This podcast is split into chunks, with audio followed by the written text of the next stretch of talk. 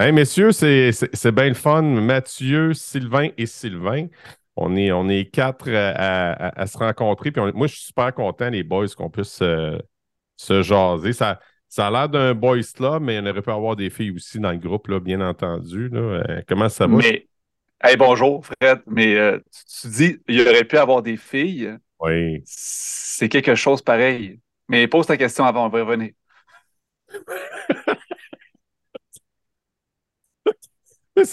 Moi, je veux savoir comment que ça allait, là. C'était ça ma question. Ah boy. Comment ça marche, les gars? Comment ça va? Êtes-vous euh, estomaqué par ce qui se passe? C'est quoi votre feeling? Ben, le feeling, je te dirais que c'était plus ou moins prévisible dans le sens où je pense que l'inné, on l'avait peut-être, parce que moi, je ne l'avais pas vu venir personnellement. Euh, c'est un, projet qui avait été, euh, dans le fond, la demande d'analyse avait été faite par Sébastien Prou il y a quand même plusieurs années. Il y a un comité qui avait été mis sur pied avec trois individus qui avaient rédigé un rapport euh, sur la création de l'Institut national d'excellence en éducation. Le Parti libéral est disparu, la CAQ est rentrée, puis Jean-François Robert, j'en ai jamais reparlé. Moi, je pensais plus qu'on s'alignait vers un ordre professionnel, honnêtement, euh, quand la CAQ est rentrée en 2018. Puis, ça a été une fin de non-recevoir il n'y a pas tellement longtemps de la part de Bernard Drainville. Puis, je comprenais pas trop pourquoi. Puis après ça, quand l'INE est sorti avec le projet de loi de 23, ça expliquait plusieurs choses par rapport au fait qu'il était assez vite sa gâchette pour dire qu'il n'y aurait pas d'ordre professionnel. Euh, surtout avec l'histoire qu'on a entendue avec Mme Chantal qui s'était mis à crier, puis ça a commencé à buzzer sur le fait d'avoir un, un, ordre professionnel. Puis là, ça a comme tombé là, euh, assez rapidement là-dessus. Là, OK, non, euh, ils ont mis le couvert, puis d'être sur, sur, le feu, puis c'est fini. Là. Ils sont arrivés avec ça, le l'inné. Ben, en fait, tu as plusieurs éléments là-dedans. Là, le premier élément, c'est qu'on va donner plus de pouvoir au protecteur de l'élève à compter de septembre prochain. Ça, c'est un c'est une promesse qu'on avait faite du temps de Jean-François Roberge, puis c'est une promesse qu'on a réalisée. Fait que normalement, on verra bien, mais le protecteur de l'élève devrait avoir un peu plus de mordant. Fait que là, tu te rapproches un peu du, du côté, entre guillemets, disciplinaire d'un ordre professionnel avec un protecteur de l'élève qui, a des pouvoirs renforcés. Euh, puis après ça, ben, la loi 40 avait amené le fameux 30 heures de formation obligatoire sur deux ans. Puis là, ben, ce qu'on a su, c'est que l'INE probablement va venir encadrer euh, la formation continue, puis même faire des recommandations sur la formation initiale. Tu sais, ça se rapproche pas mal d'un mandat d'un ordre professionnel. Quand tu commences à gérer la formation initiale, la formation continue, tu fais des recommandations. Tu es un protecteur de l'élève. Je te dirais que tu veux pas d'ordre professionnel, ça ne te tente pas d'y aller, mais en même temps, tu places ton jeu d'échecs pour être certain que tu arrives à peu près aux mêmes, aux mêmes conclusions, je te dirais. C'est bien. Hey my God, que Sylvain, tu rentres vite dans le vif du sujet. La question, c'était juste comment ça va.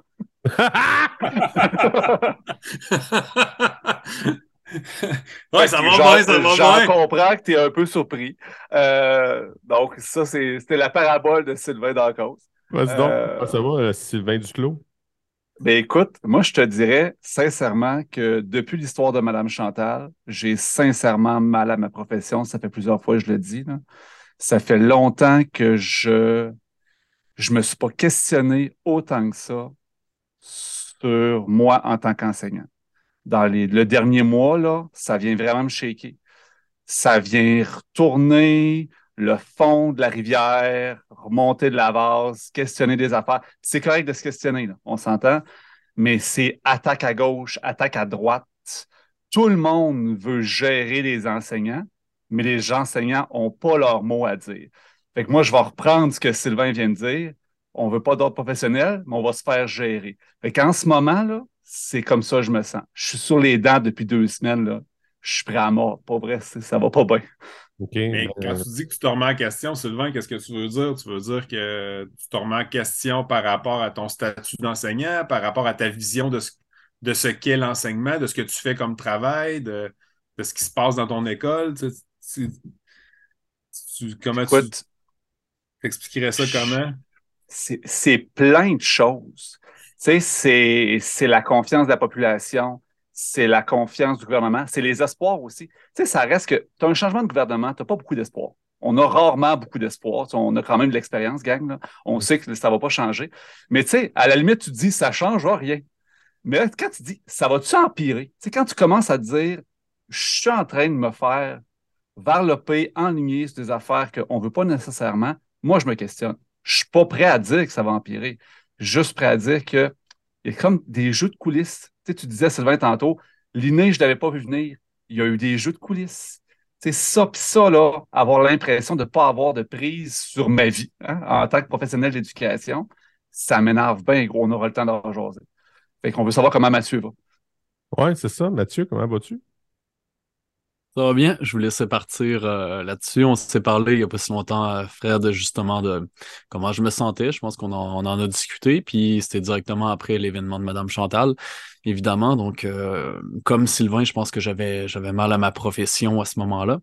Moi, c'est surtout ce matin, quand j'ai vu dans, les nouvelles un petit passage qui disait que avoir lu un livre puis de le compiler dans mes heures de formation continue, trois heures dans mes 30 heures de formation continue sur deux ans, c'était pas suffisant. Puis j'avais lu aussi que le ministre était désolé de la situation. Honnêtement, je l'aurais peut-être formulé différemment. Un prof qui prend trois heures pour lire de la littérature scientifique pour se former, c'est super. J'aurais applaudi cet enseignant-là et je l'aurais peut-être incité à aller chercher un webinaire en plus ou une formation en présence pour compléter son reste d'heures manquant. Mais se désoler d'avoir un enseignant qui lit, je m'excuse, c'est peut-être euh, une erreur linguistique, je veux dire ça comme ça, mais euh, ça fait un peu le portrait de la situation, je pense. Ah, surtout, j'avais parlé à un avec Joël, Joël McLean, puis c'est lui qui m'avait dit tu sais, Frédéric, euh, la lecture, là, ça fait partie de ta formation, ça, hein, de lire. ah ouais.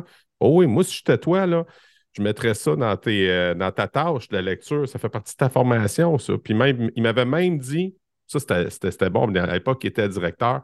Il disait, ça m'arrivait de m'asseoir avec un, avec un, enseignant, puis on avait chacun le même livre, puis qu'on discutait pédagogie. C'est co-construire, ça. Exact. Exact. Mais c'est là que tu vois que des fois, tu sais. Euh, c'est une méconnaissance. Ça prend un livrable, tu sais. On dirait que si tu n'as pas un livrable ou si tu n'as pas quelque chose de tangible, ça, ça compte pas. C'est comme si tu n'avais rien fait. Tu es assis à ton bureau et tu es en train de lire, comme tu dis, quelque chose de pédagogique ou qui va te servir ou que tu vas pouvoir rediscuter avec tes collègues dans l'informel puis qui vont te faire avancer. C'est comme si ça, c'était ça comptait pas, tu sais, c'était pas, euh, c'était pas intéressant ou c'était pas pertinent ou il faudrait que tu sois assis à ton bureau en train de corriger une pile de copies, puis on dirait, mon Dieu, qui est efficace. Fait. Mais bon, regarde, on pourra jaser longtemps de ça, mais moi, je partage l'avis de Mathieu là-dessus. Là, c'est sûr que c'est assis à ton bureau en train de lire des Spider-Man. Bon, peut-être qu'on pourra en jaser, mais je veux dire, on n'est pas souvent dans la nuance. Puis moi aussi, la, phrase. Euh, bon, à peu près toute l'entrevue qui, qui était donnée au devoir, je te dirais qu'elle était légèrement agressante. Ça gosse, hein? Comme on dirait les ados, là, ça gosse. Je vais dire, moi, ce qui me gosse, c'est que je sais pas où est-ce qu'on s'en va avec ça? C'est ça qui me, qui me gosse. Puis c'est mes 20, mes 20 ans derrière de la cravate qui me disent, bon, qu'est-ce qui va se passer? Puis je pense qu'il y a beaucoup d'enseignants qui ont cette crainte-là de ne pas savoir où est-ce qu'on s'en va avec ça. Est-ce qu'on est qu'on a plus d'informations à, offrir à notre monde? Le savez-vous, vous autres? Parce que moi, de mon bord, euh, c'est comme un euh, bruit criquet, là. Ben, moi, ce que j'en entends, c'est que les grandes lignes, c'est ce qu'on a eu dans les médias, ce qu'on a eu dans les entrevues, parce que c'est pas écrit. les règlements sont pas. Il y a une idée générale d'où est-ce qu'il s'en va, mais c'est c'est pas adopté, c'est pas dans le détail, puis ça va être à, changer. Il y, a eu, il y a eu des lectures qui ont été faites plus en détail là, par des journalistes, par euh, des gens au Parlement, mais euh, on n'aura pas beaucoup plus d'infos que ça. Je ne sais pas si Sylvain et Mathieu en ont eu plus que moi. Là. Puis, ça s'axe autour de trois axes. Pour ceux qui nous écoutent, puis que le projet de loi 23, là, euh, ils en ont vaguement entendu parler dans les nouvelles. ça, joue, ça joue large. Là. Ça joue sur les pouvoirs des ministres sur les centres de services scolaires. Ça joue sur l'Institut national d'excellence en éducation. Puis ça joue sur. C'est quoi l'autre? L'imputabilité des directions générales. Ah oui, c'est ça. Exact. C'est ça les trois axes. C'est un projet de loi qui a à peu près 36 pages, je te dirais. Là. Euh, moi, je l'ai lu au complet. Euh, puis, ça reste un projet de loi. Normalement, il va y avoir une commission parlementaire. Les gens vont être invités, différents groupes vont être invités à venir se positionner par rapport à ce projet de loi-là. Euh, est-ce qu'il va être amendé? Est-ce qu'il va être modifié légèrement, moyennement, beaucoup? Ça, c'est ce qu'on verra. La loi 40, on l'oubliait vite, le projet de gouvernance de, Roberge sur les élections scolaires à l'Ouette, mais je veux dire, ça a fini avec un baillon pareil, ça, là, dans le sens où on n'était pas très, très négociable du côté de la CAQ, puis on n'a pas écouté grand-chose pendant qu'on a fait une commission parlementaire parce qu'on était obligé d'en faire une. On a fait semblant d'écouter les gens, puis après ça, on a fait à notre tête, puis on a, on tiré la loi Mammouth, puis le fourre-tout la loi 40 qui tirait à peu près partout. Là. c'était un projet de loi qui était monstrueux. En termes, en termes de volume, j'entends, là. Euh, puis il y avait du stock là-dedans épouvantable. Celui-là est beaucoup plus euh, succinct, disons ça comme ça, avec 30, euh, 35, 40 pages. Mais il reste qu'il y a beaucoup d'éléments là-dedans.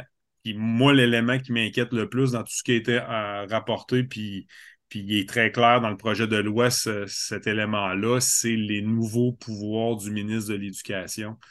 Puis là, on ne fera pas de partisanerie politique. Là. Je l'ai déjà dit, puis je vais le redire. je m'en fous que ce soit la CAQ ou n'importe quel autre parti. Je m'en fous qui sera le ministre de l'Éducation dans deux ans, dans quatre ans, dans dix ans. Mais ça me semble inconcevable qu'un individu ait autant de pouvoir entre les mains dans un bureau politique. Pour moi, ça, c'est c'est l'inné, je suis prêt à en discuter, il y a des idées intéressantes, comment ça va s'organiser, ça peut être, ça peut être quelque chose de bien, on verra. Ça, je, suis un peu plus partagé par rapport aux diverses positions que j'ai entendues. Mais pour les super pouvoirs du ministre, ça, je, suis non négociable, je trouve que ça n'a aucun sens. Sylvain Duclos, président?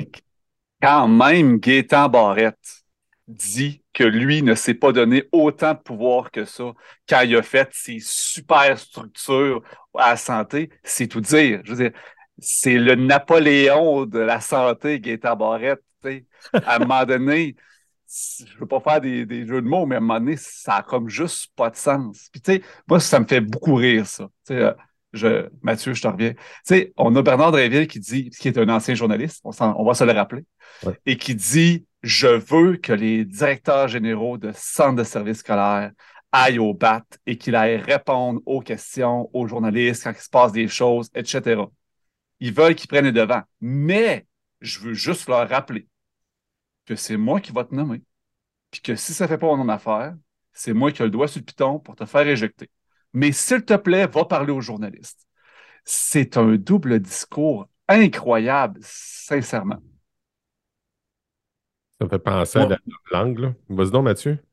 Moi, ce qui, ce qui m'étonne là-dedans, puis euh, c'est un peu l'incohérence des euh, cinq dernières années, c'est-à-dire que euh, il n'y a pas si longtemps que ça, on était main dans la main, par exemple, avec la partie patronale, la partie syndicale, pour mentionner que la formation continue, c'est une responsabilité des enseignants. Et c'est quoi, deux ans plus tard, depuis la dernière convention collective, limite trois ans, depuis la fin de cette convention collective-là, ben, le renouvellement, je m'excuse, on est en train de dire que s'il y a des problèmes dans le système d'éducation québécois, c'est parce que les enseignants ne sont pas suffisamment formés.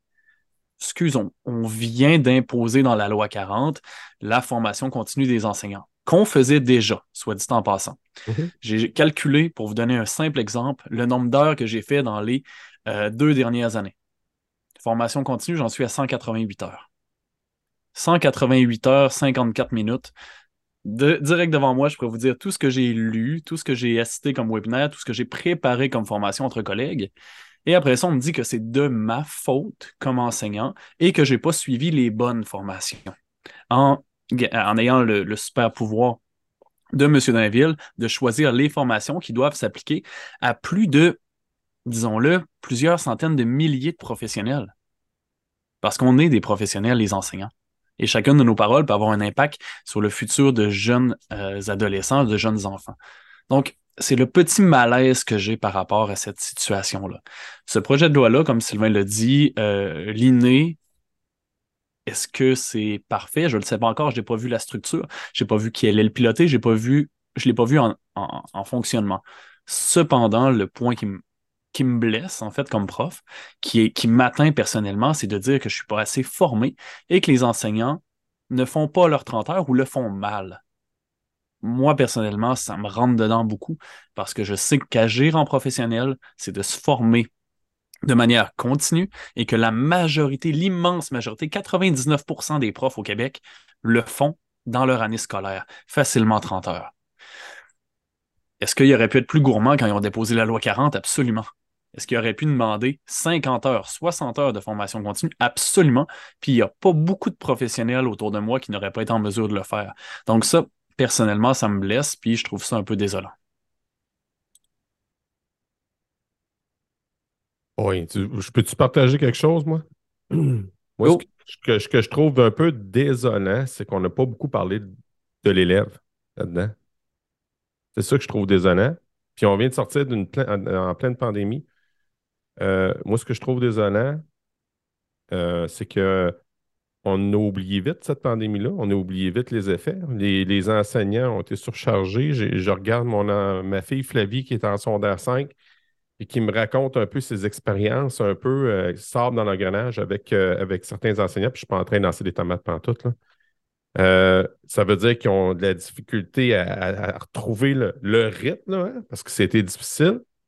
Et, on parle aussi de la disponibilité de l'élève, des retards qui ont eu les élèves là-dessus. Ça fait que ça ajoute encore une pression sur le prof qui essaye de pousser l'élève, mais l'élève, n'est pas rendu là. Il a comme eu un 26 mois de, de quasiment de jachère, là, si on veut, à, faire semblant d'écouter en ligne quand il y avait un arrêt de service, puis tout ça. Fait que c'est accumulé un retard, mais on ne parle pas d'eux autres. Fait que là, on parle, oui, la réussite, mais on ne parle pas de savoir, hey, comment ça va les? Comment ça va? Qu'est-ce qui se passe? Je ne sais pas si dans une chambre d'écho, je vais le partager. Là. Chez nous, il y a beaucoup, beaucoup d'élèves anxieux. Puis euh, été obligé de. Mais non, j'ai senti le besoin plutôt de partir un pacte de compassion pour me mettre des comprendre, savoir qu'est-ce qui se passe, puis pour me comprendre également. Je pense qu'on a oublié vite, c'est ça qui me désole, c'est qu'on a oublié vite ça. Puis maintenant, c'est let's go, on repart des résultats. Puis on n'a pas demandé, je répète, on n'a pas demandé aux jeunes, hey toi, comment tu vas? Aux profs non plus. Sylvain Duclos. Mais ce que tu amènes là, c'est super intéressant parce que ça vient de quelque chose qu'on n'a pas réglé au Québec depuis des années. C'est-à-dire que c'est quoi qu'on veut? C'est quoi la réussite scolaire? sais, cette réponse-là, cette question-là, est-ce qu'on y répond réellement? Est-ce que ce qu'on veut, c'est des notes? Est-ce qu'on veut diplômer à tout prix? Est-ce qu'on veut l'épanouissement des élèves? Est-ce qu'on veut la compréhension? C'est toutes des choses qui sont différentes. Puis j'ai l'impression que les acteurs dans le milieu, une grosse partie du débat actuellement. Pour ceux qui suivent le débat actuellement, il y a un débat, entre autres, par rapport à l'INE, à savoir c'est une bonne ou une mauvaise idée. Mais dans le fond, c'est la façon. Je pense que c'est beaucoup la façon qui questionne les gens. Mais en revenant à la base, c'est moi, là, mais un élève qui réussit, c'est pas celui qui va me recracher les réponses. Pour moi, en tant que pédagogue. Si le gouvernement me dit qu'un élève qui réussit, c'est recracher des réponses, je vais te monter des notes, là. Je vais t'édriller mes élèves pour qu'ils recrachent des réponses. Je suis capable. Mais c'est-tu ça qu'on veut? C'est-tu ça l'épanouissement de l'élève? Puis tu sais, cette question-là, j'ai l'impression qu'on l'a jamais vraiment répondu. Puis j'ai même l'impression que pendant la pandémie, on a glissé d'un côté en se disant non, on veut que les jeunes soient bien, on veut qu'ils s'épanouissent, on veut qu'ils comprennent, on mise sur l'essentiel, etc. Puis là, on revient, puis garoche-moi des notes. Fait que j'ai l'impression qu'il y a comme une espèce d'incohérence temporelle là-dedans. On ne sait plus trop sur quel pied danser. Puis il y a des gens qui ont avancé beaucoup dans un sens, puis là, ils se font dire non, il faut que tu reviennes. Finalement, livre, puis livre-moi des résultats. Fait que tu sais, ce débat-là sur l'inné, entre autres, hein, il est questionnant. Puis, ça, ça va tout de part. Les pouvoirs du super ministre, plus l'inné, plus le fait que le ministre va avoir des résultats, puis des résultats, puis des résultats, puis que je ne sais pas ce qu'il va faire avec. Parce que sincèrement, moi, mes résultats en maths de secondaire 2 à mon école, que je nommerai pas, mais quand même, tout le monde sait c'est quoi là, à mon école, compare-les donc à la moyenne des notes de maths de secondaire 2 dans une autre école. On n'a pas vu les mêmes concepts. On ne les voit même pas dans le même ordre. Ça ne veut absolument rien dire. sais, fait qu'à un moment donné, la population en général est satisfaite de ce genre de mesures-là. Ils se disent Ah oui, on met les deux mains sur le volant, comme disait Jean Charest, mais en même temps, ça veut dire quoi? Fait que je reviendrai. Je laisse la place. c'est exactement, c'est exactement ça. on s'est perdu avec les années sur c'est quoi la mission de l'école. On le sait plus trop, c'est quoi la mission de l'école. Puis selon avec quel intervenant tu vas discuter, la mission de l'école n'aura pas la même définition. Fait que là, quand tu regardes le topo actuel, ben, tu te rends compte que la mission de l'école, c'est de diplômer le plus possible, c'est d'atteindre des cibles de réussite. C'est ça la mission de l'école quand tu regardes ce que tu entends présentement, ce qui circule à travers les médias. Tu sais. Mais si tu as une vision un peu plus humaniste de la patente, ben, tu n'auras pas nécessairement exactement la même définition de qu'est-ce que la mission de l'école. Puis je pense qu'on se perd là-dedans présentement beaucoup. Ben, depuis, depuis plusieurs années. Là, fait que je pense que Mathieu avait quelque chose à, ajouter. Oui, en fait, il y avait deux points. Là. Euh, les missions de chacune des écoles sont différentes. Puis ce qui est intéressant aussi, c'est de voir comment, par exemple, la gestion axée sur les résultats est rendue présente dans les, euh, projets éducatifs des établissements. C'est-à-dire qu'on dit, bon, ça prend 85% de nos élèves de 5e secondaire qui réussissent leur français. En quoi c'est un projet éducatif? D'abord, c'est pour faire du pouce sur ce que tu as dit. Puis, autre chose, euh, Sylvain, tu as mentionné justement que, bon, euh, tes concepts, tu les vois pas dans le même ordre, mais on va aller plus loin que ça. Dans un contexte d'école à trois vitesses, qui semble-t-il n'existe pas. Oh non? mes, mes élèves qui sont au régulier, et je travaille avec une clientèle régulière, on s'entend, des élèves que j'adore et que j'apprécie, que j'ai un super beau lien avec eux, je les vois travailler, bûcher, puis ils travaillent très fort. Mais mes élèves que je réussis à amener à 67, 68, 69 de moyenne, ils vont se faire dire qui performent moins bien que la moyenne québécoise en histoire de deuxième secondaire, alors que peut-être que le 69 qu'ils ont aurait été un 53 avec un autre enseignant, sans rabaisser qui que ce soit. Donc, je travaille fort avec eux et leur 69 est peut-être pour eux un 90 en termes de moyenne parce que je les ai poussés absolument au bout de leur capacité. Donc, de, de me comparer avec la moyenne québécoise, d'élèves qui peut-être sont dans des projets particuliers incroyables, qui sont stimulés, qui sont encadrés, mais moi, j'amène mon groupe là où ils sont capables d'être. Je vais au bout de leur capacité. J'ai des élèves qui performent extrêmement bien.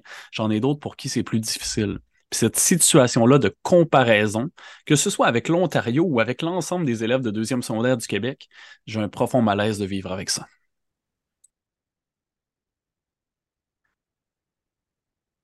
Euh, le, malaise est très, est très, euh, tangible, on le sent, on, le vit, puis on le vit partout. Là. Euh, avez-vous, avez-vous participé, vous autres, à Parlons Éducation? Sylvain, Sylvain? Bientôt. Bientôt. OK, OK. Euh, Sylvain, Sylvain, il a encore dit que son, son chien jappe. Euh, moi, j'ai participé, puis il y a une chose, il y a une chose, il y a une chose que, qui, est venue me chercher là, dans ce qu'il disait, c'est que souvent, les idées en éducation sont là. je m'en rappelle, j'en ai parlé avec toi, Sylvain, dans la cause. les, idées, les idées viennent, viennent d'en haut, OK? Mais par en dessous, nous autres, tu sais, comme euh, quand, je sais pas si tu te rappelles quand tu parlais de l'histoire de pandémie, quand on a eu des spécialistes qui sont qui sont venus expliquer comment que ça devrait se passer, puis on n'a jamais demandé notre avis ou les enseignants. Je ne sais pas si tu te rappelles de ça, Sylvain. Bien, c'est la même chose. Euh, j'ai comme cette impression-là, puis dites-moi si je me trompe, puis, peut-être que les gens vont me donner des commentaires, vont dire Frédéric, tu es tellement champ gauche, pas ça prend tout. Mais j'ai comme cette impression-là qu'encore une fois, on ne nous a pas écoutés, on ne nous écoute pas, on est on nous tablette ou, ou. Puis dans parlant d'éducation, il nous disait les idées, là, ils ont regardé ça depuis le rapport parent, là, ils ont regardé, mettons, les idées d'où est-ce qui venait, puis la plupart du temps, ça venait d'en, haut, puis il n'y avait pas tellement de partage par, disons, sur le terrain. Le terrain, on parle des enseignants. Ben, j'aurais tendance à, dire la même chose. Je te dirais, là, on est souvent dans une approche top-down.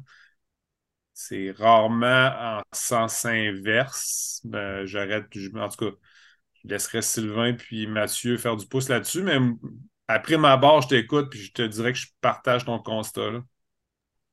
Mais encore plus que ça, je veux dire, tu dis approche top-down, mais on l'a, on l'amplifie avec le projet de loi 23 en ce moment.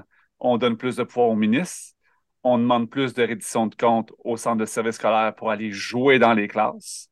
Mm. Envoyer des ressources imaginaires, parce que clairement, il n'y en a pas de ressources. envoyer des ressources imaginaires dans les classes pour aider les profs qui ont plus de difficultés, alors que probablement ce sont des, pour une bonne partie des profs qui ont juste des élèves qui sont plus en difficulté.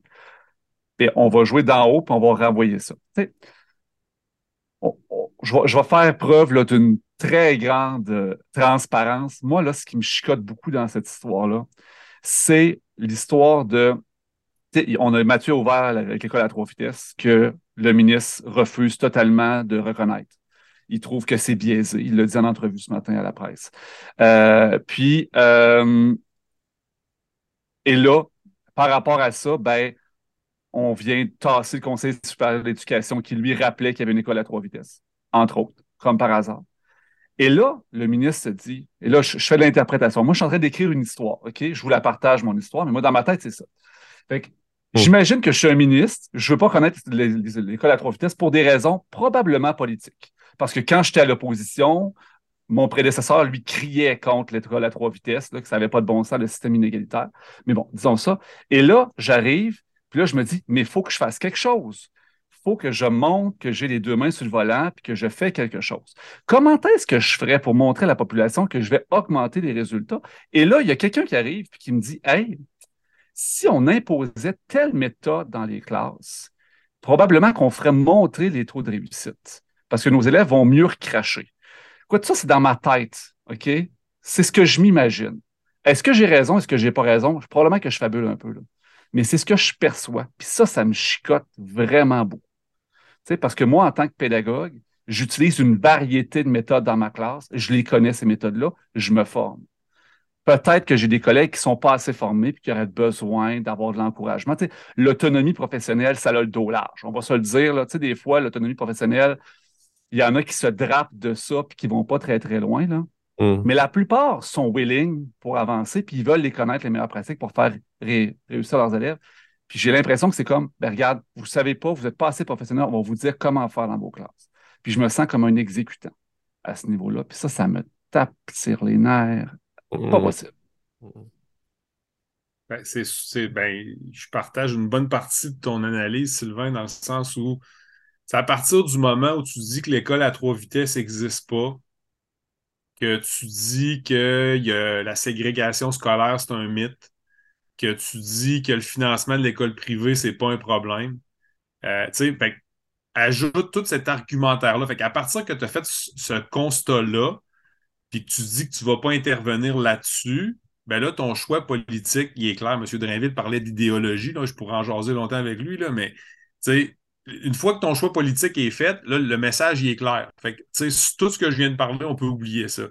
À partir du moment où tu oublies tout ça, qu'est-ce qui te reste politiquement pour montrer que tu fais quelque chose, puis que tu vas t'attaquer au fait que, bon, entre guillemets, l'école publique, là, hein, c'est de la merde, puis que, mon Dieu, il faudrait faire quelque chose parce que les taux de réussite sont pas assez bons, puis que ça va pas bien, puis qu'il y a beaucoup d'élèves en difficulté, puis le taux de... Bon, puis le, discours négatif ambiant, j'ai pas besoin d'en ajouter. Il y en a en masse qui en font du discours négatif ambiant sur l'école publique en général dans les programmes dits réguliers. Mais qu'est-ce qui te reste? ben, il te reste à dire, ben, on va mettre une aide à la classe au primaire, on va euh, mieux former nos profs, on va les rendre meilleurs, puis avec l'effet prof, ben, ça aussi, euh, comme l'autonomie professionnelle, ça a le dos large, l'effet prof, c'est documenté, je ne peux pas dire que c'est pas vrai, je ne pas comme M. Drainville puis dire que c'est des recherches biaisées qui sont arrivées à ce constat-là, mais, mais c'est vrai que l'effet prof, ça existe, je veux dire, c'est vrai, il faut le dire. Fait que euh, là, après ça, c'est de voir jusqu'à quel point, puis jusqu'où on peut aller avec un effet prof, puis jusqu'à quel point il y a des gens qui l'exploitent pas son maximum, cet effet prof-là, actuellement dans le système. Tu sais.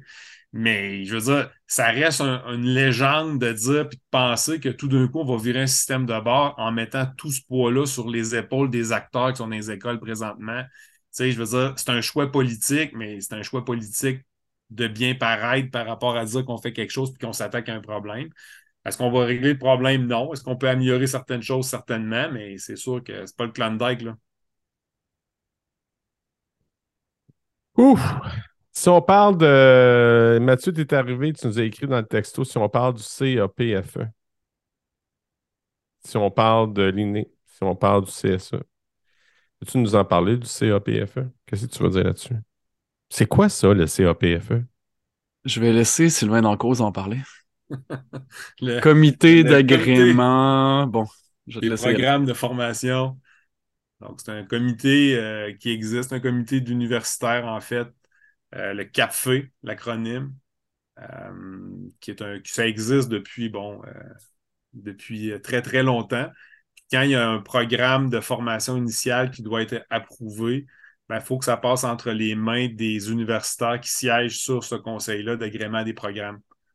Euh, puis là, ben, présentement, il est, inopérant. Il y avait eu une chicane il y a à peu près deux ans, je te dirais, de mémoire, quand l'Université de Montréal est arrivée avec son programme de maîtrise qualifiante euh, d'une durée de deux ans. Le CAPFE disait qu'on faisait un peu du nivellement par le bas, n'était pas très d'accord, euh, demandait des modifications à la maîtrise qualifiante. Robert a reçu l'avis, puis une fois qu'il a reçu l'avis, ben, pour la première fois de l'histoire, il y a un ministre de l'Éducation qui a dit ben, je vous remercie de votre avis, mais c'est moi qui décide. Puis il a le droit. Je veux dire, c'était pas illégal, il a le droit, mais c'est la première fois que ça arrivait. Fait que là, ben, il y a des, gens qui ont trouvé qu'il y avait eu beaucoup d'ingérence politique dans le processus, que c'était pas la neutralité euh, qu'on devait avoir.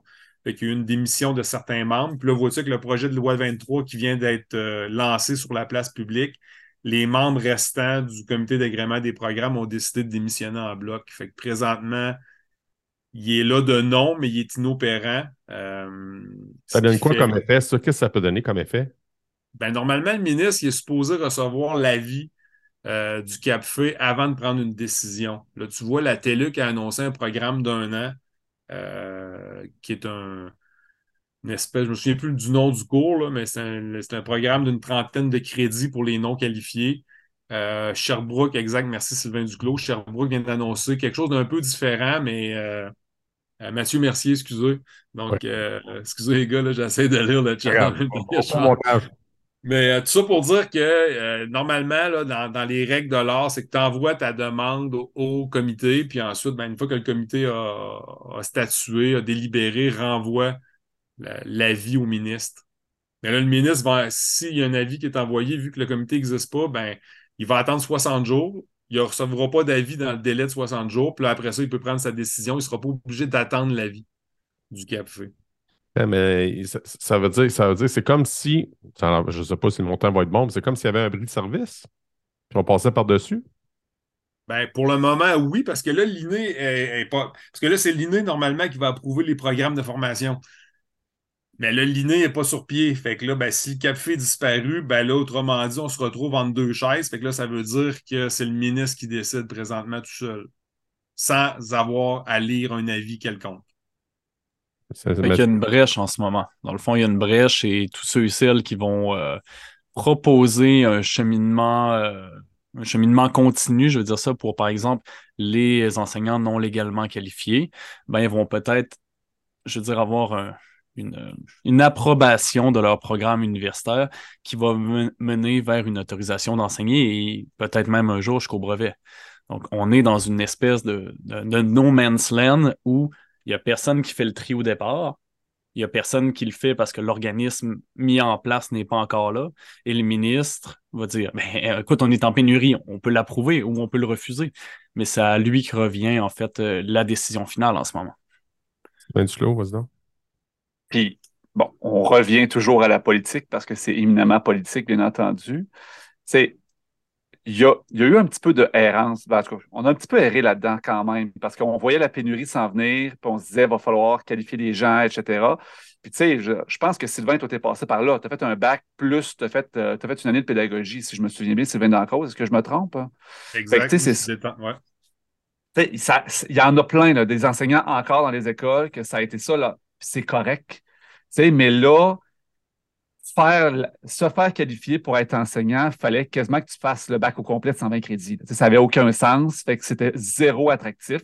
Fait qu'on a un peu augmenté l'effet de pénurie en n'ayant pas d'ouverture de ce côté-là. On peut se le dire, on peut être ouvert.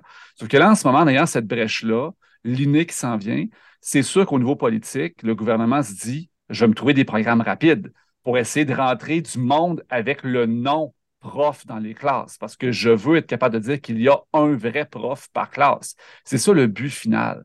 Peu importe qu'est-ce que ça veut dire à ce moment-là, être enseignant dans une classe. Est-ce que réellement, puis je pose la question, est-ce que réellement, moi je pense que quelqu'un au secondaire qui a fait un bac dans une matière, par exemple, quelqu'un qui a fait un bac en maths, qui fait une année de pédagogie, je pense qu'en ce moment, on est capable de se dire ça fait la job.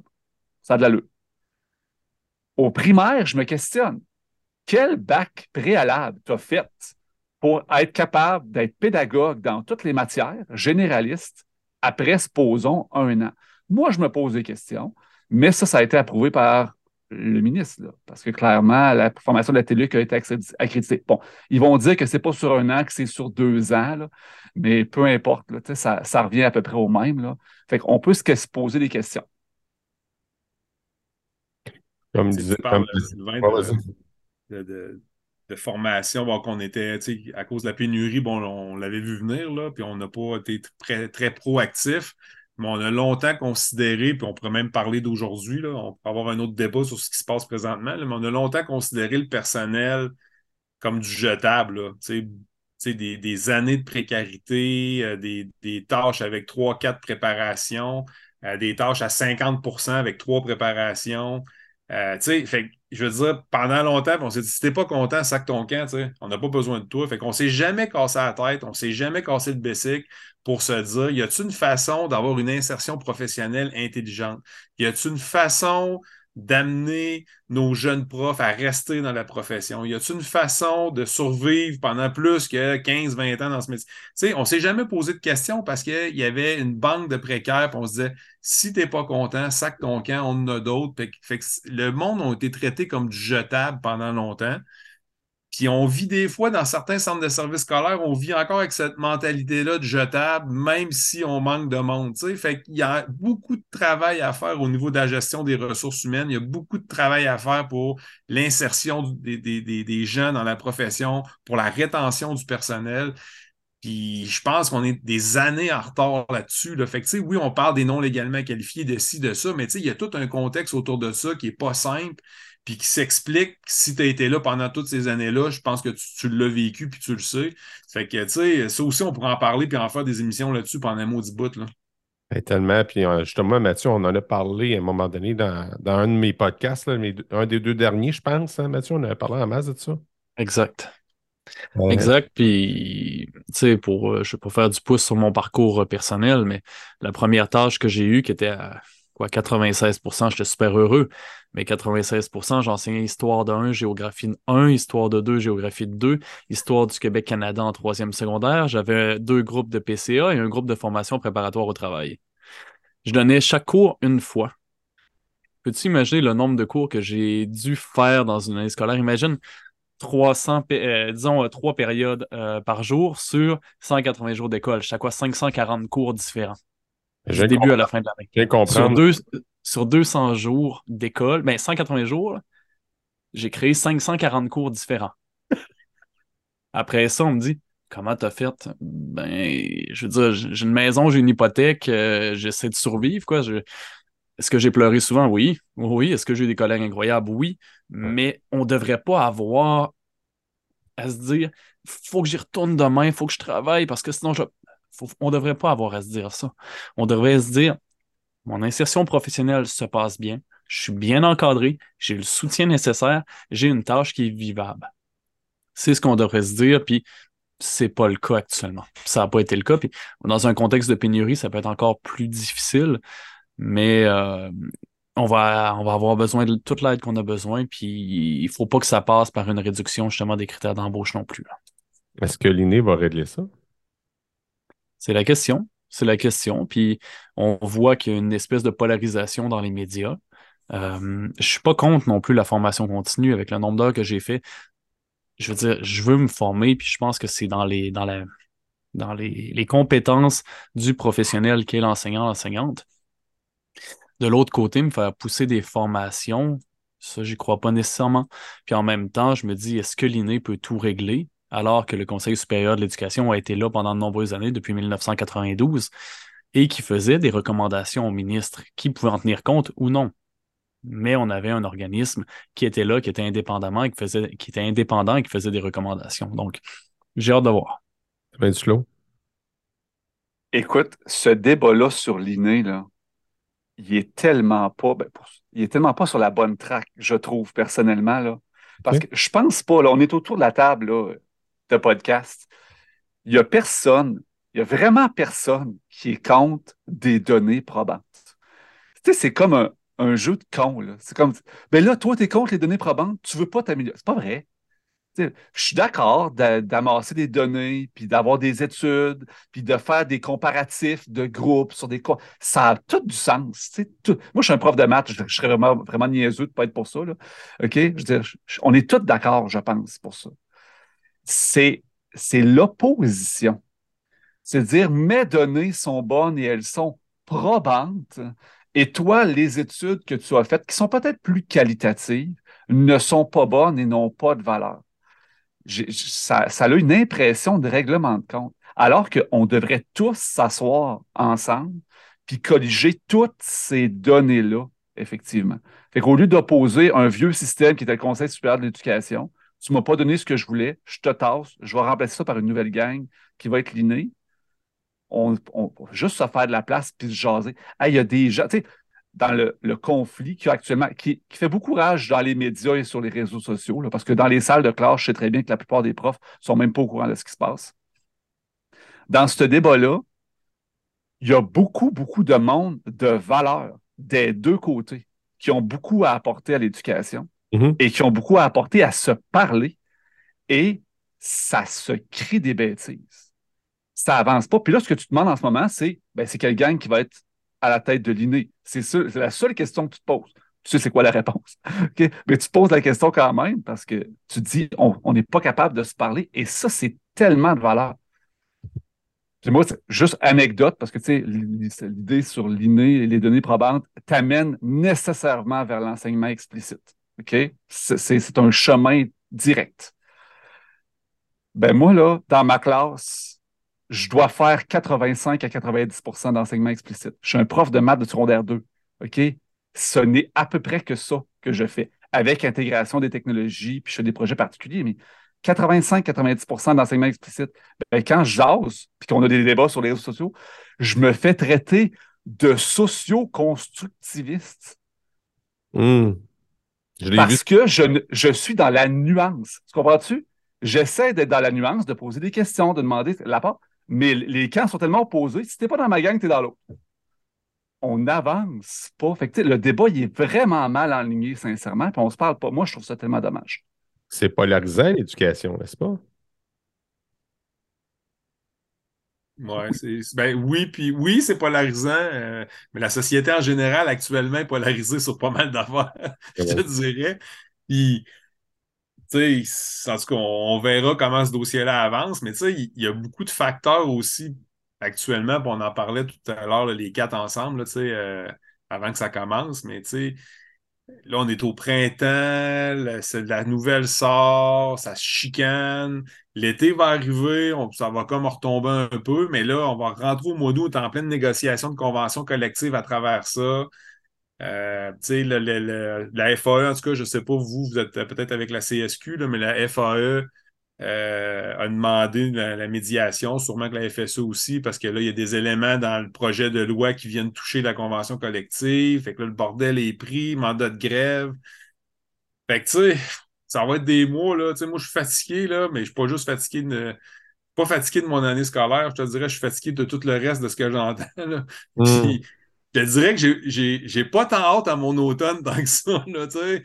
Puis comme Sylvain vient de dire, les, les chicanes ces réseaux sociaux, puis tu dis, tu sais, le réseau de l'éducation présentement, il y a besoin de locomotives qui tirent le train, là, puis pas juste une, locomotive, puis deux, puis trois, puis quatre en avant.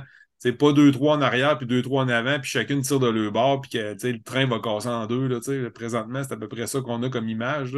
C'est un, un, genre de souk à la corde, puis qui c'est qui va amener l'autre dans la vase, tu sais. C'est pas, euh, c'est pas, pas gagnant, puis on n'a pas vraiment, on a vraiment pas besoin de ça sur le terrain, je te dirais. Qu'est-ce qu'on a besoin, tu penses? Ben... Qu'est-ce qu'on a de besoin? Boy, on a besoin de pas mal d'affaires, je te dirais. on a besoin de pas mal d'affaires, mais la première affaire que je te dirais, c'est d'un peu d'espoir. Ouais des fois, ça vient désespérant quand tu regardes ça. Tu, tu regardes des problèmes qu'on avait en 2013, 2014, 2015, tu ressors les articles de journaux, puis tu crimes le gars qui a écrit le texte ou la fille qui a écrit le texte. Je pourrais coller 2023 dessus, puis il est encore lisible. Tu sais. puis Patrick Lagacé l'avait déjà dit aussi dans un de ses textes, ce qui l'a frappé de tous les témoignages qu'il y a depuis qu'il a commencé sa série Si l'école est importante, c'est qu'il a l'impression que les gens disent toujours la même affaire depuis qu'il a commencé sa série de textes. Fait ça, c'est désespérant. moi, ce que j'aurais besoin, c'est d'un peu une, une, lumière au bout du tunnel, un peu d'espoir. Ça me ferait du bien, je te dirais. Ouais, je, suis assez entièrement d'accord avec ce que tu as dit. Par contre, ce qu'on a besoin, en fait, c'est que les enseignants se soutiennent les uns les autres. Nous, on l'a vu à l'école, il, y, a un élan de solidarité qui est en train de se, faire dans notre établissement parce que plusieurs commencent à en avoir littéralement ras-le-bol. Plusieurs voient tout ce qui arrive, puis on commence à avoir l'impression que c'est notre faute, qu'on n'en fait pas assez et qu'on n'en fait jamais suffisamment assez et que la, la là, on l'a vraiment tordu jusqu'au bout. Et là, on n'y arrive plus. On n'y arrive plus parce qu'on fait des heures incroyables. On fait du 55, 60, 65 heures par semaine.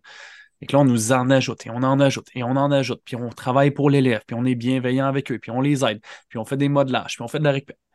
On fait tout ce qu'on est capable de faire actuellement. Puis ce, ce déni, en fait, de, des profs qui en font pas assez, qui se font pas suffisamment, tu sais, c'est rare dans un contexte comme ça qu'avant l'été, on est en train de se négocier des mandats de grève. C'est rare.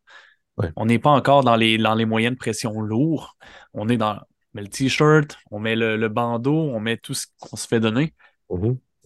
Mais de voir une mobilisation enseignante avant l'été comme ça, en prévision de l'automne, parce qu'on le sait que les offres patronales, peut-être qui vont toucher à notre euh, autonomie professionnelle, peut-être que les offres salariales ne seront pas à la hauteur de tout, mais tout ça dans ce contexte-là fait que les profs qui se tiennent ensemble, ça peut vraiment nous aider à améliorer les choses. Il faut, faut qu'on dise à un moment donné qu'en contexte de pénurie, puis en contexte de tout ce qu'on fait en plus, ben là, c'est assez. C'est assez, puis je pense que la loi 23 s'inscrit là-dedans. Assez, c'est assez, puis notre autonomie professionnelle, on ne doit pas la perdre, puis je pense qu'on est des professionnels là-dedans. Des professionnels qui sommes avec les élèves au quotidien. Et pour cette raison-là, ben, faudrait peut-être le reconnaître un jour. Et que notre apport est important dans la société. Ça n'arrive pas souvent, moi, dans, mon, dans, ma, dans, mon, dans ma chambre d'écho, que, comme tu, tu t'as déjà dit, Mathieu, je répète tes mots, que, hum, qu'on, est, euh, qu'on parle de pédagogie. Puis je vais vous dire, honnêtement, moi, ça me fait du bien.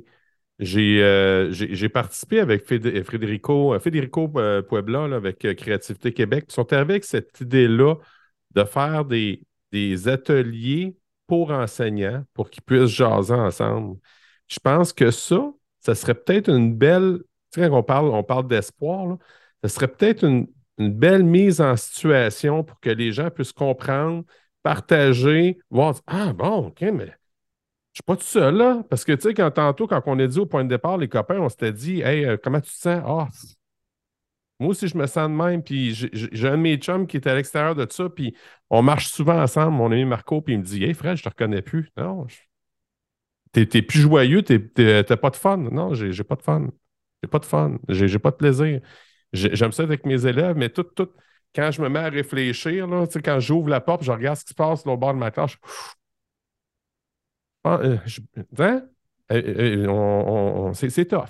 C'est vraiment tough. Puis je pense que ce serait le fun qu'on puisse se prendre des moments, c'est le fun. Moi, ça me fait du bien, j'ose avec vous autres, les gars.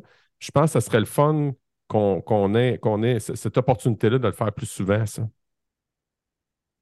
Peut-être ça, ça, aiderait à faire changer les choses au lieu de partir avec des guéguerres de FSE, euh, CSQ. Euh, tu comprends ce que je veux dire? Avec euh, est-ce que c'est un nom professionnel, c'est une, bonne affaire, une mauvaise affaire? Si on, si on s'assoyait puis on s'écoutait, pas parler, là, s'écouter. On irait loin à ta barouette, je pense. Mais par rapport à. Tu parlais de pédagogie, puis Mathieu parlait d'équipe école, tu sais. C'est sûr que d'avoir une équipe école qui, est solide, avec des gens avec qui tu aimes travailler, euh, que la vibe de la direction, il y a un leadership pédagogique, parce que ça, on n'a pas beaucoup parlé non plus, mais on est beaucoup allé dans les, dans les hautes sphères dans notre discussion ce soir, mais tu sais, dans ton milieu, tu sais, le leader pédagogique peut faire une grosse différence. Donc, ta direction est, vraiment importante, puis on n'en parle pas assez tant qu'à moi. Puis après ça, ben, une équipe solide. Puis tu sais, qu'est-ce qui est le fun? On parlait tantôt, tu es assis à ton bureau, ton, ton, collègue de travail est à côté de toi, tu commences à jaser de pédagogie. Euh, hey, moi, j'ai fait ça. Tu sais, comment tu comment entrevois ça? j'ai eu tel problème. Tu sais, ça naît aussi de la formation continue informelle puis on en fait, puis ça, ça fait partie des, plaisirs du travail. En tout cas, moi, c'est un de mes plaisirs quand je jase avec mes chums à l'école, qui sont des, des, collègues du personnel, soit du soutien, soit des professionnels ou des enseignants. Tu sais. Fait que ça, c'est, c'est le côté que j'aime encore tu sais, que, de mon travail. Puis oui, parler de pédagogie, puis oui, d'avoir une équipe école qui est tripante, ben, ça fait du bien. Là. Mathieu? On a, on a parlé de, de leaders pédagogiques que sont les directions. À moins que je me trompe, on n'a pas vu de communication officielle de l'Association des directions d'établissements scolaires. Hein? Mm. Ah, c'est ça que je pensais.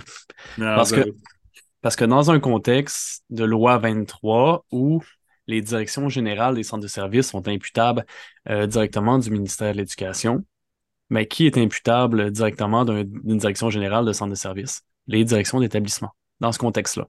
Et tu me parles de leadership pédagogique, et si les directions générales sont peut-être poussées, je dis peut-être parce que je, fais attention nécessairement, on ne sait pas ce qui va en découler, mais si on se fait pousser une méthode pédagogique aux directions régionales, ça va du top-down, hein? ça s'en vient vers les directions d'établissement qui vont peut-être devoir mettre en place une certaine méthode pédagogique au détriment d'autres. Et là, le leadership pédagogique, est-ce qu'il va se perdre? Est-ce qu'il va y avoir un discrédit sur les directions? Il va peut-être y avoir un phénomène aussi qui va confronter des directions d'école avec des équipes écoles. Et ça, ça peut être problématique aussi. Il faut réfléchir à cette situation, mais ça m'étonne quand même que depuis euh, l'annonce de la loi 23, l'association euh, des directions d'établissements scolaires n'a pas pris encore de, pris acte, disons, de la loi 23 ou reste tout simplement prudente. Ouais, à moins que j'aille manqué un communiqué de presse, Mathieu, mais d'après moi, en tout cas, c'est parce que s'il y a eu un communiqué de presse, il n'a pas été très bruyant. Il y a trois grandes associations de direction d'école au Québec, puis j'ai pas vu aucune des trois réagir. Puis tu as raison, c'est pas, c'est pas quelque chose sur lequel j'avais réfléchi, mais ton point est vraiment pertinent et intéressant parce que c'est sûr que si le DG du CSS il est sur un siège éjectable, puis qui se fait dire par le ministre voici nos grandes orientations, voici nos idéaux. Puis qu'après ça, tu es sur un siège éjectable. Je peux te dire après ça que tout dépendamment du DG le message sur le terrain va arriver raide. Là. Fait que euh, tout dépendamment, c'est qui ton boss après ça dans ton école. Ça pourrait être joyeux, mais ça pourrait être pas joyeux du tout non plus. Là. Ça va être à suivre, ça, parce que c'est vraiment une hypothèse intéressante. Fait. Surtout que si on revient à la base de l'abolition des commission scolaire qui s'est transformée finalement en transformation cosmétique en centre de service scolaire. L'idée de base, c'était de ramener le pouvoir dans les écoles, les décisions dans les écoles, auprès des gens qui connaissent le nom des élèves. Mais là, on ramène, puis on ramène top-down. Fait que, c'est... Voilà. Hmm. On n'a pas assez parlé des directions d'école. Pourtant, tu l'as dit, hein, Sylvain, c'est c'est les personnes qui sont les plus importantes. Tu sais, c'est qui qui m'a parlé de ça? Le principal? Qui m'a parlé de ça? J'entends ça. Je suis l'enseignant principal de mon école. On a ce qu'on. C'était peut-être Marc-André Girard. Peut-être, peut-être. Ça aurait du bon sens. Ça se peut. oh mon Dieu. Mais je, vais, je, vais, reprendre, répondre à ta question tantôt. Frédéric t'a demandé de quoi qu'on a besoin. Les gars ont répondu. Moi, j'ai passé. Depuis ce temps-là, je t'arrête de passer. C'est pour ça que je parlais plus. Ah, OK, vas-y. De quoi qu'on a besoin, tu sais. Puis, tu sais, Sylvain a dit on a besoin d'un petit peu d'espoir. Mathieu, j'étais trop en train de penser. Euh, je suis pas trop certain. Oui, de cohésion dans l'équipe. Ouais, de l'amour de ses collègues. Ouais. Il y a besoin d'amour, Mathieu. Moi, sincèrement, là, si je, je pense d'une chose dont on a besoin, là, puis je lance, tu sais, supposons là, que quelqu'un en éducation écoute le podcast puis qui transmet les infos à un ministre, supposons. Là. Moi, je pense vraiment que ce dont on a besoin là, en ce moment, c'est d'un message positif envers les enseignants. Parce que dans le dernier mois, là, depuis l'histoire de Mme Chantal, des mots positifs, réellement, là, pas, pas je réponds à une question, là, mais euh, je reconnais la valeur des enseignants, je reconnais leur rapport, je sais que c'est pas difficile, je sais que dans les classes, il y a des défis. Le renommer, le marteler, ça, là, on ne l'a pratiquement pas entendu. À la limite, si la décision qui vient avec ne fait pas notre affaire, coudon, je suis sûr que c'est fait avec de la bonne volonté. Je vais dire que je suis sûr que ça a été fait avec de la bonne volonté, mais au moins de sentir que tu as l'appui de la personne qui te dirige en haut dans une approche top-down, me semble que c'est un peu rassurant. Puis en ce moment, je ne l'ai pas. Tout ce que j'ai, c'est on remet en question la formation des enseignants, on remet en question leur professionnalisme, on va s'assurer de protéger les élèves pour pas qu'il y ait de la violence. On est en confrontation avec les syndicats. Les syndicats ne veulent pas qu'on ait des aides à la classe. On est là-dedans, parce qu'on est dans la poutine de la négociation. On n'entend que du négatif ou à peu près depuis un mois. Alors que sincèrement, je déteste cette phrase syndicale-là, mais c'est vrai qu'on la tient à bout de bras, l'école. Mm-hmm. Quand il y a un prof qui tombe au combat en ce moment, c'est le champ de bataille pour essayer de le remplacer parce qu'on n'a plus de personnel. C'est des profs qui se mettent à des tâches de pas possible pour tenir le fort pour que les élèves soient prêts à la fin de l'année pour des évaluations ministérielles. Ça, ça a été vécu dans mon école over and over cette année. On est sur le bord du burn-out, un après l'autre, puis on se relaye. L'année passée, moi, j'ai repris des groupes de même à la relâche. On la tient vraiment à bout de bras. Puis au niveau reconnaissance du, gouvernement, de la population, on n'a sincèrement pas grand-chose. La population a d'autres choses à faire. On s'entend qu'ils ne nous envoient pas des cartes de fête. Là. OK? De toute façon, la fête des mères, c'est passé.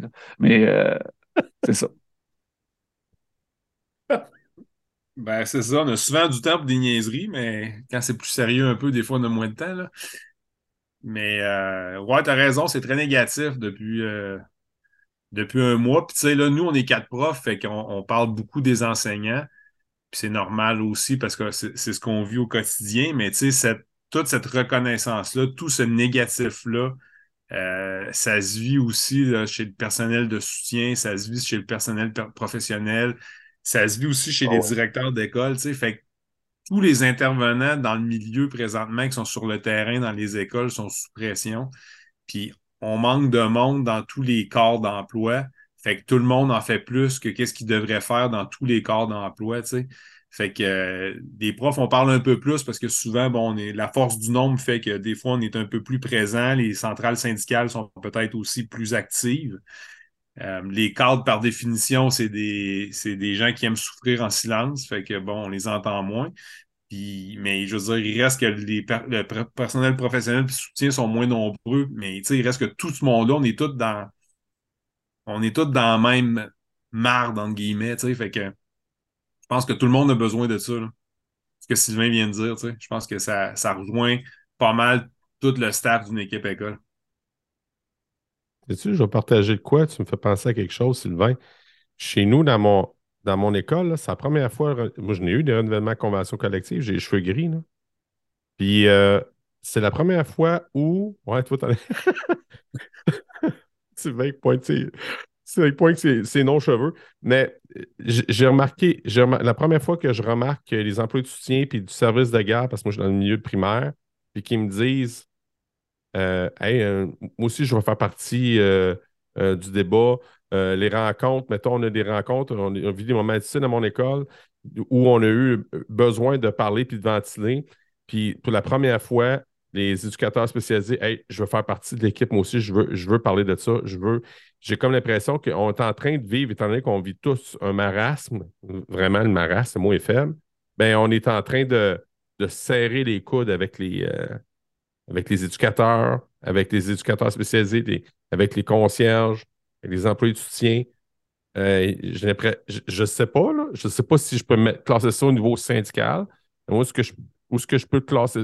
Ou, encore, c'est vraiment, on est, on est, on est OK? On veut que ça change. Mais je sens quoi de positif là-dedans. C'est mon grain de sel. Il est gros. Comme mon poids.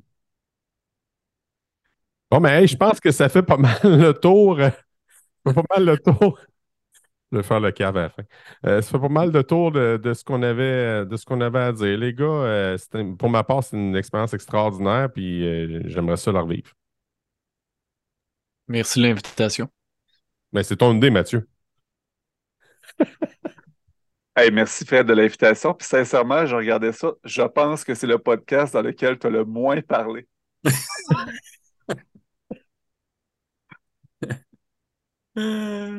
ouais, c'est sûr que là, tu étais pogné avec moi, j'ai une grand gueule, là. Fait que c'est certain que de temps en temps, faut pas que tu te gênes, là, faut que tu me coupes, là. Bon. Euh... c'est sûr que quand tu dis Sylvain, des fois, on n'est jamais sûr, là. Fait que. Mais merci de l'invitation. Euh, c'est toujours un plaisir, soit de vous lire ou de vous entendre, euh, les garçons. C'est le fun d'avoir du monde engagé, impliqué, qui veulent avoir le bien pour leur profession. je pense que c'est un peu ça le message aussi. Je pense que c'est de trouver des solutions puis d'essayer de faire avancer la profession du côté positif. je pense que quand moi je vous lis puis quand je vous, je vous entends, ou peu importe où est-ce que vous êtes, parce que vous êtes quand même assez actifs les trois, toujours, euh, ça fait toujours du bien. Merci. moi, je vais en profiter pour euh, lancer un message pour ceux qui nous écoutent. Je ne sais pas si on est encore en enregistrement, Fred. mais euh, ceux qui nous écoutent, là, c'est sur les réseaux sociaux, peu importe, vous avez votre voix. on n'en a pas parlé, là, mais tu sais, ce, ce, cette euh, voyons, obligation là, de, de, respect envers votre employeur. Là, je me, je me, devoir de loyauté. Le devoir de loyauté, il y a le dos large. Vous avez le droit d'avoir une opinion, vous avez le droit de partager vos émotions. Tant que ça se fait dans le respect, que ça se fait de façon constructive, si tout le monde participe au débat, on fait avancer les choses. Fait informez-vous, participez au débat, puis comme ça, on va avancer. C'est beau, ça. Et suivez Sylvain Diclos sur TikTok. Et on termine ça comme ça. merci les gars. Un plaisir.